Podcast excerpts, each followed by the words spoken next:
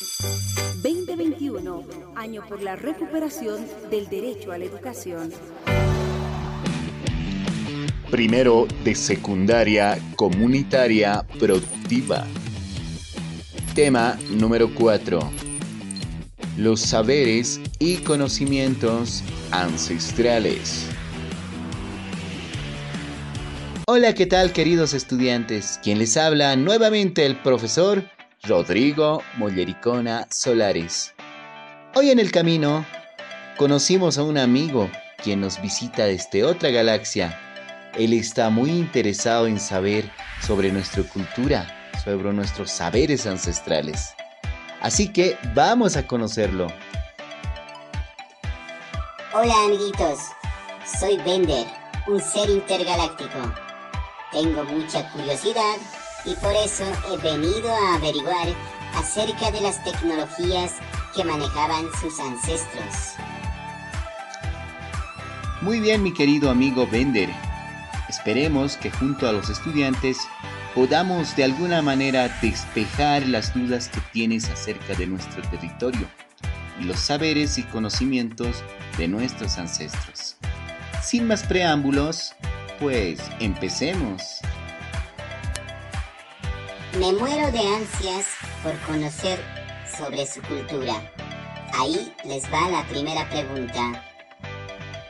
¿Me podrían dar algunos ejemplos de la tecnología que utilizaban sus ancestros cerca de su territorio?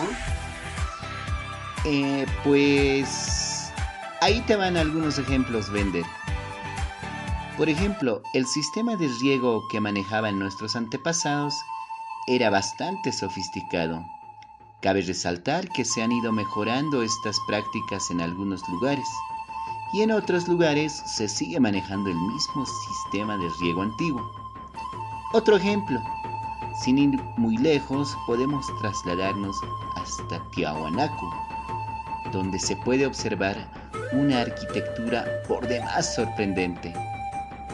Además, de que para hacer tremendas edificaciones se dice que utilizaron medios de transporte similares a los vehículos. Otro claro ejemplo de sabiduría y conocimiento ancestral son las denominadas chuipas, que eran como catacumbas donde se guardaban a los cadáveres de los fallecidos. Pero lo sorprendente de esto es el material con el, con el que se los rociaba para que después de tanto tiempo estos cadáveres sigan manteniéndose intactos. Y así te puedo ir contando muchos más ejemplos, pero sabemos que el tiempo en radio es limitado. Bueno, por lo menos aquí en la Tierra, el tiempo en radio es muy limitado. ¡Wow! Es realmente sorprendente, amiguitos. Pero ahí les va la siguiente pregunta. ¿Tienen similitudes la tecnología que manejaban sus ancestros con la tecnología de otras culturas del resto del mundo? Podemos afirmar que en cierta manera no hay nada que envidiar a las demás culturas del mundo.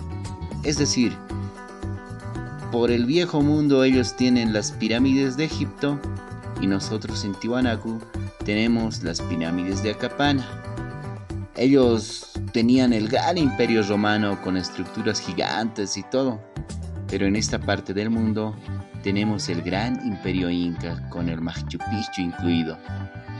Y es más, Vender, hay fuentes que afirman que dentro de nuestro querido lago Titicaca hay ciudades perdidas que aún faltan mucho por estudiarlas.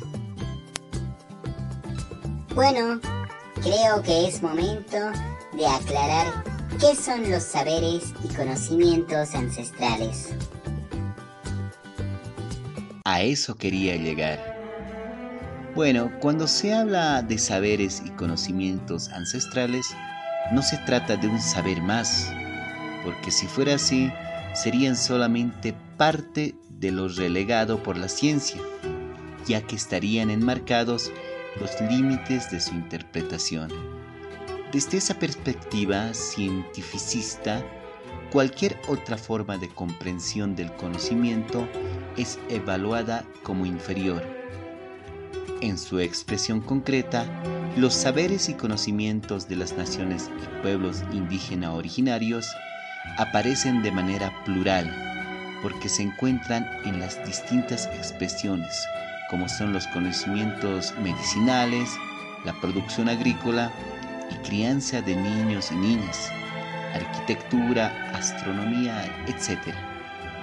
El carácter fragmentario o disperso con el que suelen aparecer los saberes y conocimientos es producto del proceso de colonización que obligó a las naciones de pueblo indígena originario, campesinos, afrobolivianos, en parte a culturarse o a reducirse.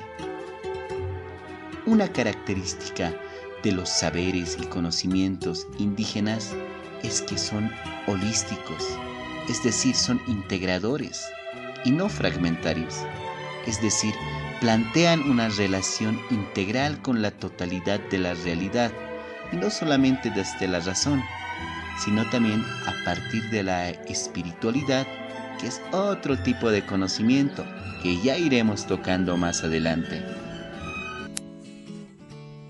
Ahora me quedan más claras muchas cosas.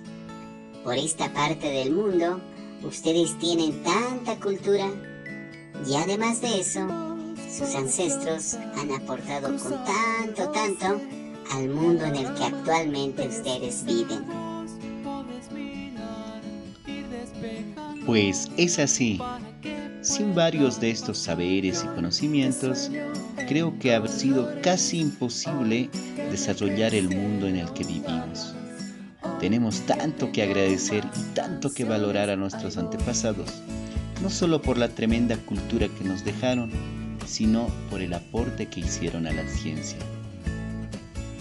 Ahora, mi querido amigo Bender, hagamos unas preguntas a los estudiantes para que ellos hagan una práctica analítica y respondan todas estas preguntas en su cuaderno de apuntes. Bueno, creo que ahora sí nos estamos poniendo de acuerdo. Allá va la primera pregunta, amiguitos. ¿Qué es lo que entiendes por saberes y conocimientos ancestrales?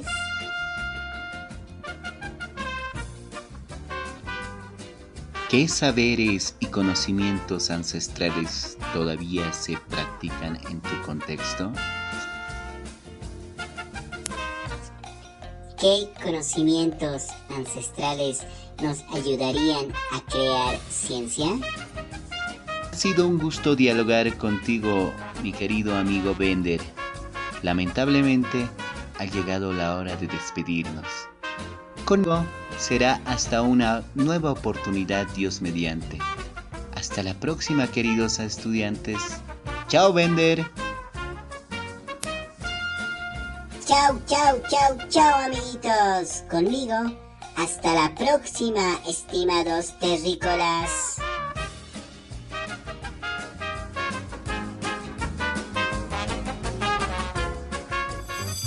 Estás en compañía de Educa Bolivia.